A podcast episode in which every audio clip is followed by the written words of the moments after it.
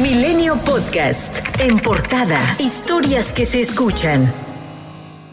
Cuatro días después de ser secuestrados por un grupo armado, un total de 32 personas migrantes fueron localizadas con vida dentro de un autobús frente a un centro comercial del municipio de Río Bravo, en Tamaulipas, resultado de la coordinación entre las fuerzas federales y el gobierno de Tamaulipas. El gobernador Américo Villarreal reveló que los plagiados son 26 originarios de Venezuela y 6 de Honduras, además de que nueve de ellos son menores de edad, entre ellos un bebé que no había sido registrado. El gobernador indicó que los migrantes son para pedir a sus familiares que están en el extranjero o en el país de origen un rescate para que puedan ser liberados y puedan continuar con su trámite migratorio. Estamos muy contentos que la actividad de inteligencia y la presencia de las fuerzas de seguridad pudieron ir acotando la circunstancia de la presión hacia estos grupos delincuenciales que han encontrado un modus operandi para hacerse de recurso con la gente que en condición de migración buscan la oportunidad de pasar a Estados Unidos.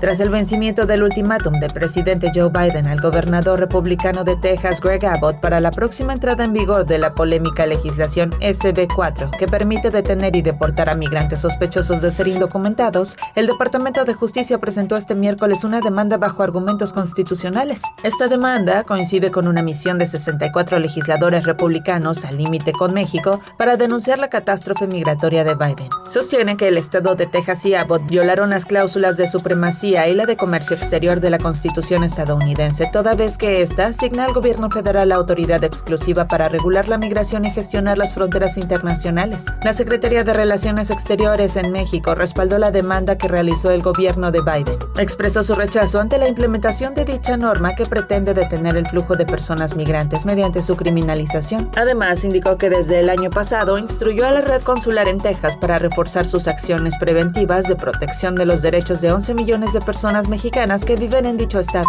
Los padres de los 43 normalistas desaparecidos de Ayotzinapa reiteraron al gobierno federal la exigencia de la entrega de diversos archivos del ejército para esclarecer el caso, al señalar que falta de entrega de información militar no es su percepción, sino una realidad. El Centro de Derechos Humanos Miguel Agustín Pro Juárez detalló que los padres de los estudiantes sostuvieron una reunión en la Secretaría de Gobernación donde expresaron que el primer paso para la apertura de los archivos militares es que estos sean entregados a dicha dependencia. Recordemos que la semana pasada, el presidente de la República, Andrés Manuel López Obrador, ordenó abrir durante tres meses todos los archivos del caso Ayotzinapa. Vendedores de pollo del Valle de Toluca en el Estado de México admitieron que han tenido que resignarse a trabajar con integrantes del crimen organizado a fin de que les permitan mantener sus negocios y continuar con la venta de sus productos. De manera anónima, un vendedor explicó a Milenio que ya saben cómo es trabajar de la mano con las agrupaciones criminales, toda vez que se trata de un fenómeno que tiene años en la región. Detalló la manera en que realizan las extorsiones. Primero, arriban a los rastros de aves, en donde condicionan a los dueños a entregar dinero o vender su producto para después palomearlas y permitir sus ventas. Y una vez que tienen el visto bueno, pasan a verificar la venta de pollo con los pequeños comerciantes, a quienes condicionan a comprar un porcentaje de todo su producto al crimen organizado. Ha transcurrido un año desde que la ministra Norma Piña Hernández rindió protesta como presidenta de la Suprema Corte de Justicia de la Nación, convirtiéndose en la primera mujer en presidir el alto tribunal y acabando con más de 200 años de elecciones de varones. Sin embargo, su gestión ha estado marcada por encontronazos con el titular del Poder Ejecutivo Federal y el Congreso de la Unión, el cual ha aprobado iniciativas para disminuir recursos y eliminar fideicomisos del Poder Judicial de la Federación, y que al igual que el primer mandatario ha criticado los salarios de los ministros y las sentencias emitidas.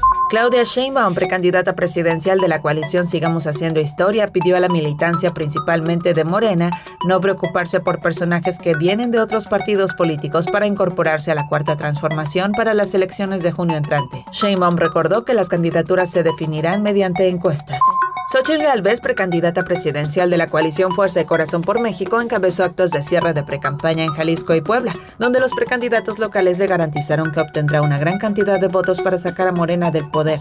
Durante los eventos, anunció que aceptó la invitación del activista Ceci Flores para participar en una jornada de búsqueda de desaparecidos. Por otro lado, Gálvez arremetió contra el gobierno federal por gastar el triple del costo inicial proyectado para la refinería de Dos Bocas, lo cual no significó un descenso en el precio de la gasolina. El Tribunal Electoral bateó a Eduardo Verástegui en definitiva. No se le concederá una ampliación al plazo legal para lograr las firmas necesarias para convertirse en candidato presidencial independiente. Además, negó la existencia de pruebas de que la aplicación del INE no funcione y sea la responsable de no recibir apoyo, por lo que tampoco pueden permitirle entregar formatos en papel.